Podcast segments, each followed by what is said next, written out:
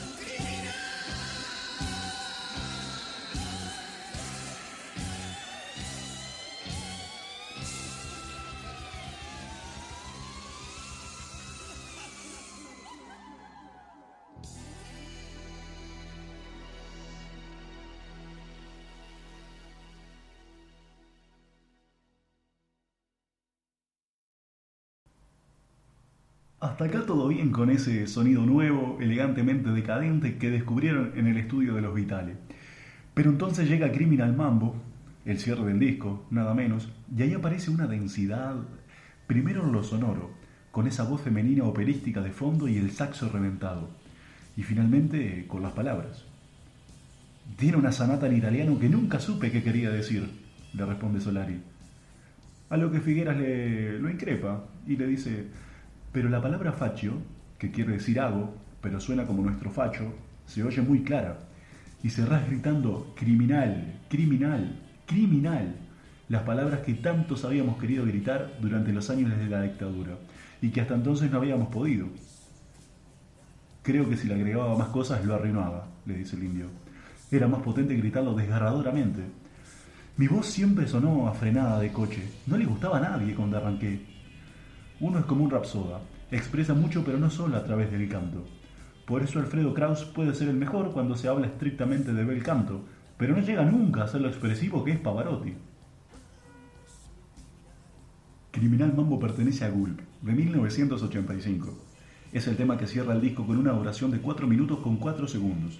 Como todo el disco, fue producido por Lito Vitale. Aparte de estar en Gulp, fue seleccionada por la banda para aparecer en el disco en directo, como la décima canción. El audio pertenece al Toque en Obras de 1991.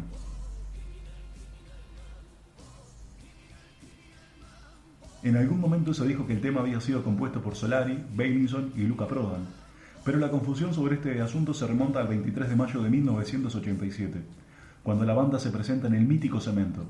Luca Prodan asistió al show y en un momento fue invitado imprevistamente a interpretar la canción. Otro dato completamente falso es el de la supuesta censura que sufrió la canción en 1976. Y mucho más lo es la supuesta nota del Confer, que decía lo siguiente. La letra de dicha pieza musical es de contenido grosero y burdo, entre otras. Esto es imposible, ya que la banda ni siquiera existía en el año 76. Esto fue una pequeña broma haciendo alusión a la prohibición de los derechos de expresión que imponía el golpe militar que azotó a la República Argentina entre 1976 y 1983. Cuando el indio explicó la letra dijo lo siguiente. Es un grito, allí no entra más nada. La letra está en comunión con la música, solo repite, es un criminal mambo, que empieza susurrando y termina con un coro casi operístico. Inclusive hay una parte que es un pseudo italiano y la gente responde mucho frente a una frase que dice algo como solo copio la mía lección. Y ese es un ejemplo de cómo una canción se modifica en el contacto con quienes la escuchan. Yo la enfatizo de una manera diferente al ver cómo eso resuena a la gente. Ellos parecen entender que si todo es un criminal mambo, solo copio mi propia lección, o sea, me abastezco de mis propias verdades, hago la mía le dijo el pelado en 1985 a Claudio Kleiman. De alguna manera octubre arranca desde el lugar en el que Criminal Mambo, esta canción que cierra Gulp, la deja. Esta canción que casi no tiene letra, que el indio se ríe porque dice que tiene una sonata en italiano en el medio, que nunca supe lo que quería decir, una joda, no sé lo que estaba diciendo, pero en el medio está la palabra facio, facio de hacer, pero acá facio en criollo significa otra cosa. Y ese hecho de cerrar gritando criminal, criminal, criminal, locamente, eran palabras que tanto habíamos tenido atragantadas en la garganta durante tantos años sin poder decirlas, y mucho menos gritarlas. El indio siempre se ríe, dice, mi voz siempre sonó frenada de coche, y al principio cuando arrancó la banda nadie le gustaba. Pero si hay algo que queda claro escuchando esta canción que cierra Gulp, es que abre el principio de los redonditos de ricota que nosotros conocemos, dijo Marcelo Figueras en su programa radial dedicado a Gulp. Este tema fue interpretado por Sky en su etapa solista y también lo hicieron Bucciarelli, Dawi y Sidotti, junto a The Commando Pickles, la banda del baterista en solitario.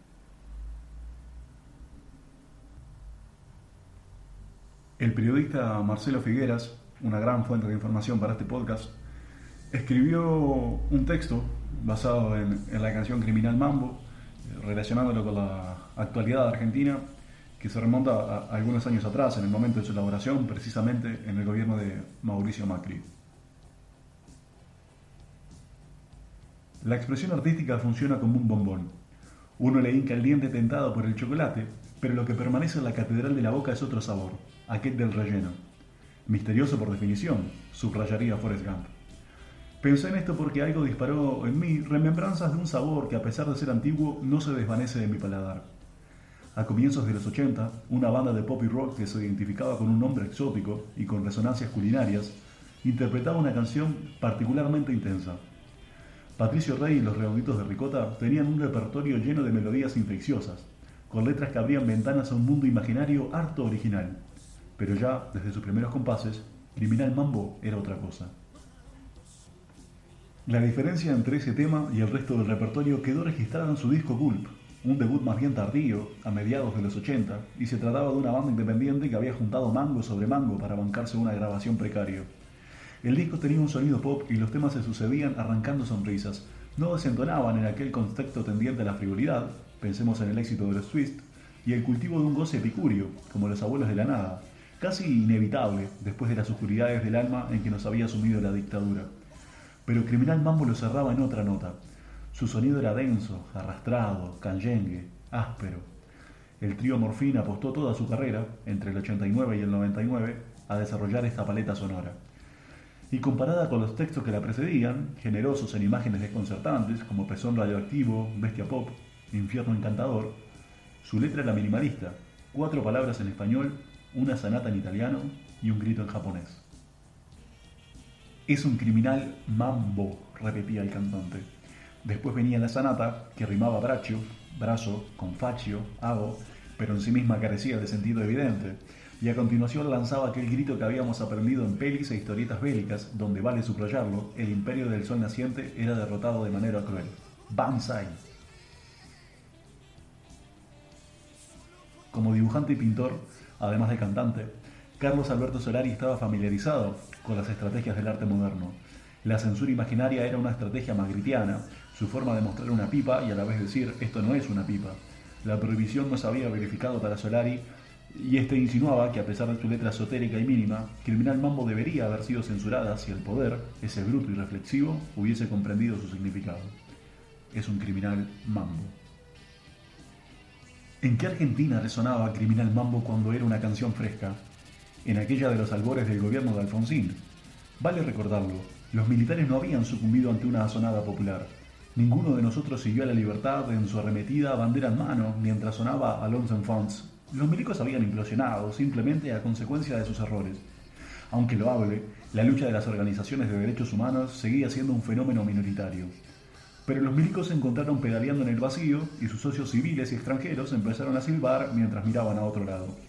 Entonces optaron por llamar a retirada y la clase política ocupó nuevamente la casa de gobierno, sin sacudirse de encima cierto azoramiento, como quien despierta de una siesta que lo sorprendió en un lugar extraño y se pregunta cómo llegó ahí. Fueron años de una democracia condicionada, que a pesar del apoyo popular actuaba como alguien acomplejado por sus propias limitaciones. El juicio de las juntas tuvo recién lugar en 1985, cuando Gulpi ya sonaba en las calles y solo hizo foco en uno de los componentes de la maquinaria del terror. Los poderosos que sponsorearon el régimen y los ejecutores de la violencia seguían entre nosotros, sentándose en la butaca del lado y disputándonos el apoyabrazos mientras empezaba la misma película. La primavera alfonsinista solo arrojó brotes verdes en terreno cultural, plantas epífitas, nada que echase raíz profunda. Mucha película obvia, mucha canción de protesta, mucho programa de radio que la iba de rebelde, y eran todas materiales descartables. Hay formas de denuncia que exaltan a sus practicantes sin ponerlos en riesgo ni señalar las fallas profundas del sistema. Casi todos los comunicadores rebeldes de aquella era hoy son conservadores y aplauden la represión. En el fondo, el miedo seguía tan vivo y operante que la fiesta montada en la superficie no podía sino ser una fantochada, algo digno del Pou de la máscara de la muerte roja. Carlos Alberto Solari era entonces, y sigue siéndolo, un poco mayor que Charlie García y Luis Alberto Spinetta, que además conocían el éxito y la notoriedad desde los tempranos 70. Autodidacta esencial, tenía mucha calle y a la vez se había tomado en serio la experiencia psicodélica. Sus aventuras con el LSD le abrieron puertas que cambiaron su forma de asumir la existencia. A resultas de esa experimentación, había adoptado una actitud a mitad del camino entre lo zen y lo gamberro, si no entraba en ninguno de los trips que fascinaban a los músicos de la era, como las discográficas multinacionales, los managers, MTV, las limusinas, el Star System, se debía a que, lejos de un principismo por la galería, no lograba tomárselos del todo en serio, los hallaba insustanciales. A eso hay que sumar que su aproximación al hecho artístico era más la de un poeta o artista plástico que la de un músico. Todavía hoy bromea diciendo que si alguna vez imprimiese tarjetas de presentación debería poner Indio Solari, confusión y ambigüedad.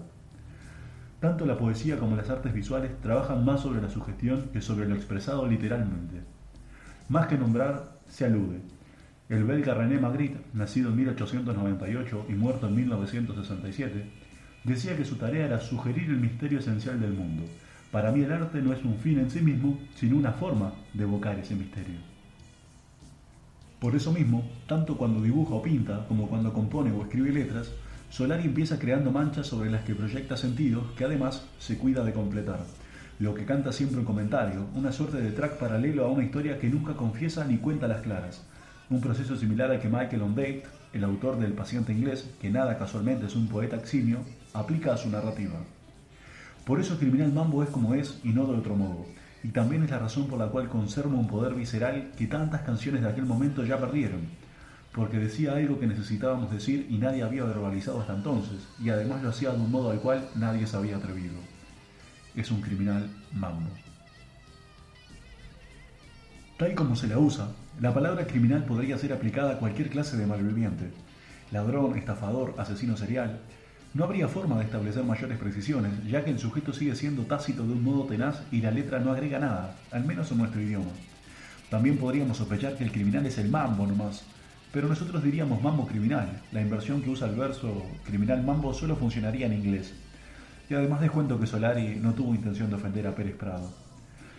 Lo que arroja una pista sobre la clase de criminal de la que se estaría hablando ocurre en mitad de la sonata en italiano. Allí Solari canta, y subraya al cantar, la palabra facho, o sea, hago, que suena como facho, la forma en que definimos a nuestros fascistas. Inmediatamente se forma un binomio a la mente de quien escucha, criminal y facho. Una imagen persuasiva, desde que se trataría de una clase de malviviente con la cual conservamos triste familiaridad. Cuando al fin llega, la palabra Banzai se ha ganado su espacio. Es una invitación a la batalla, el grito que se profiere cuando un guerrero lanza una carga final, aún a sabiendas de que puede ser un gesto suicida, la expresión completa de la Tenohaica Bansai, que significa larga vida a su majestad el emperador. Así planteada, la letra más breve de la obra de Solari no podía sino resonar de una forma precisa. Para la sudorosa pendejada que en el estud, en Palladium, en Cemento, escuchaba criminal mambo en vivo, aquellos que habíamos sobrevivido a la dictadura con el alma chicharrada como el cuerpo del paciente inglés, políticamente ingenuos, sexualmente alborotados, náufragos culturales, rebotando como autitos chocadores mientras sembrábamos la semilla del pogo más grande del mundo, el grito final evocaba la imagen de un enemigo inconfundible. Videla, Macera, Astiz, el Tigre Acosta, esa clase de gente. Éramos jóvenes e ignorantes, insisto, y solo registrábamos a Darth Vader sin advertir que por más que se viese muy poderoso, era apenas una marioneta de los poderosos de verdad. Pero aún así gritábamos, desgañitándonos como el indio. Como un indio. Criminal, criminal, criminal. Poco después de las 8 de la noche del 1 de agosto, caminaba por Suipacha y alcancé Paraguay con la intención de doblar. Llegaba jugado al preestreno del Camino de Santiago, el documental de Tristán Bauer sobre el caso Maldonado. Al divisar la entrada al Ateneo, mi compañera dijo, uh, cuánta policía, demasiada. Yo me lo tomé en joda. Están ahí para protegernos mientras nos intimidan, comenté. No estaba del todo errado, aunque ignoraba la razón de semejante despliegue. Nos la contó Norita Lafón, que guardaba nuestras entradas apenas pisamos la vereda del teatro. Unos encapuchados habían reventado las puertas lanzando adoquines, apurando pintadas de un anarquismo a media agua entre Kropotkin y los ositos cariñosos. Roberto Quinteros, a quien no veía desde aquellos tiempos del Stud, Palladium y Cemento, me contó que alguien había retenido a uno de los atacantes y al quitarle la capucha, descubierto un pibe muy joven que terminó escapando por obra de una maniobra confusa. La versión que circuló atribuía el ataque a los servicios, lo cual tenía sentido. Cada vez que rompen algo y gritan consignas para fingirse de izquierda, los muchachos de arriba revelan que se graduaron de anarquistas en Wikipedia. Pero la idea de que ese jovencito fuese lo que decía ser me inquietaba más. Si existen pibes anarcos para los cuales el kirchnerismo es un adversario a atacar, significa que los poderosos hicieron bien su laburo, y que esa porción de la muchachada está aún más confundida de lo que estábamos nosotros en los 80. El documental es tan sencillo como elocuente y ubica la historia de Santiago en el marco adecuado. La never-ending history del expolio de las tierras del sur, perpetrada por los poderosos en perjuicio de los habitantes genuinos del territorio, un eje que arranca con la colonización española, sigue con la campaña del desierto y llega a este presente dominado por los Joe Louis, Luciano Benetton y las misiones humanitarias que los militares de Estados Unidos preparan en Neuquén con bendición macrista. Un periodo que Esteban Bullrich Ocampo Sorraquina Alviar definió durante un sincericidio de esos que eructa cada vez que abre la boca como la segunda campaña del desierto. El relato ayuda a que releamos la historia de los mapuches como primer acto de la circunstancia actual, lo cual, no me digan que no, tiene su resonancia poética. Es lógico que el destino de aquellos a quienes se exterminó y redujo a nota al pie de página de la historia se solape con nuestro destino, aquel de la persistencia en el error político, a consecuencia de la manipulación a Piacere que el poder hizo del relato nacional. Pero lo reprimido siempre encuentra forma de volver. Irónico, vivimos dos siglos siendo cómplices del ninguneo a los pueblos originarios y hoy la cultura popular entroniza como su exponente máximo a un tipo al que aclamamos como indio. La desaparición y muerte de Maldonado fue un traspié del poder. Si el muerto hubiese sido un mapuche, como después lo fue Rafa Nahuel, la noticia no habría movido el amperímetro. Pero le tocó un pibe blanquito y rubión, fotogénico y con cara de bueno. Por eso hubo que emplear toda la capacidad operativa de los medios que mienten, siempre a gusto del poder, indio Dixit, para pegarle un timonazo al curso de la historia. Y así se construyó la versión del Maldonado anarquista, peligroso en su dominio de las artes marciales, que fue meterse en un asunto que no le correspondía, la variante contemporánea del algo habrán hecho. Pasó de ser víctima a alguien que merecía su final violento. De no haber hundido las narices donde no debía, no se habría ahogado, repite el mismo sector social que en los 70 justificó el terror estatal. A la mañana siguiente fui a entrevistar al indio, que concedió una mini conferencia de prensa a cuatro medios independientes. FM La Patriada, La Garganta Poderosa, Somos Radio, o sea, la radio de las madres, y Redonditos de Abajo. Ese trajín postergó nuestro conocimiento del estallido a la escuela de Moreno, el gas que ya asociábamos con lo mortífero por vía de los aumentos de tarifas, deviniendo en bomba literal. Una violencia que acabó con dos vidas y en simultáneo volvió a desacomodar los papeles del relato oficial. No podían alegar que Sandra Calamano y Rubén Rodríguez habían metido donde no debían, como Maldonado. Al contrario, estaban donde debían, por pura contracción al deber y amor a los pibes de su escuela. Estas muertes graficaban el salto cualitativo de la situación política del país. A través de los Bullrich, la gente rica en todos los campeones, los que se apoderaron del territorio indígena, el poder ya no mata tan solo a mapuches, a anarquistas, a pibes chorros y grafiteros sospechosos de serlo. Ahora se está matando gente que simplemente acude al trabajo que se creía afortunada de conservar. No hace falta ir a zonas en conflicto, meterse en protestas multitudinarias o moverse de noche portando cara de sospechoso para ser muerto. Ahora la muerte, la bella señora, la llama el indio, te va a buscar ahí donde estés, a domicilio, a la oficina. ¿O no es esta acaso la era del delivery? Por eso Clarín se apuró a sugerir que alguien había dejado abierto el gas de una hornalla, versión que desnuda su falta de contacto con la realidad de Moreno. Toda la gente que acude a esa escuela, tanto el personal como los alumnos, tiene automatizado el reflejo de cuidar el gas, no solo porque padecían el tema desde hace tiempo, de lo cual habían informado reiteradamente a las autoridades competentes, sino porque además viven en casas donde gastar fluido de más implica la venta de un riñón para pagar la próxima factura. Es un argumento propio de alguien que todavía puede darse el lujo de malgastar. Pero no lo pensaron seriamente, se ve, en medio de lo que consideraban una emergencia. Lo urgente era, y es, impedir que la gente advierta lo que está ocurriendo. Que la violencia estatal rompió los diques de lo socialmente tolerable. Que el gobierno pasó de pantalla y ya no se limita a matar personajes fáciles de difamar, sino también a gente del común. Es un criminal mambo. El viernes a mediodía me descubrí jugando con mi hijo pequeño en el sillón del living, una de las consecuencias de la explosión que motivó el paro que lo retuvo en casa. Pensé que lo que estábamos haciendo era, en esencia, el mismo juego sin palabras que nuestra especie practicó durante milenios. Contacto físico, cosquillas, saltos del cachorro en brazos de su progenitor. La ceremonia del reaseguro, mediante la cual el padre prueba que es poderoso pero se compromete a usar ese poder para proteger a su hijo. Se me ocurrió además que mi crío reía así porque estaba bien alimentado, bajo techo y calentito. En la ausencia de algunas de esas variables, la alegría franca lo habría eludido. Es difícil reír cuando el vientre aúlla o te cagas de frío. Esta situación mata o te va desangrando de muchas maneras. Por lo general prefiere las indirectas. Te quita el trabajo, la comida, el espacio físico, el calor, la recreación, la salud, la dignidad, la cordura. La perspectiva histórica mueve a interpretar la palabra batalla en sentido literal, más por lo que se nombra, el enfrentamiento bélico, que por lo que alude, el enfrentamiento entre dos o más facciones que puede verificarse de manera multiforme.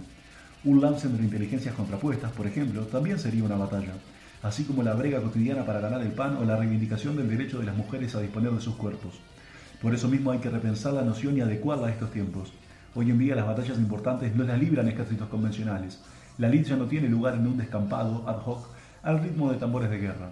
El mundo entero se convirtió en un campo de batalla. Ignorarlo sería tan peligroso como estar en medio de una refriega, fingiendo que nada ocurre alrededor.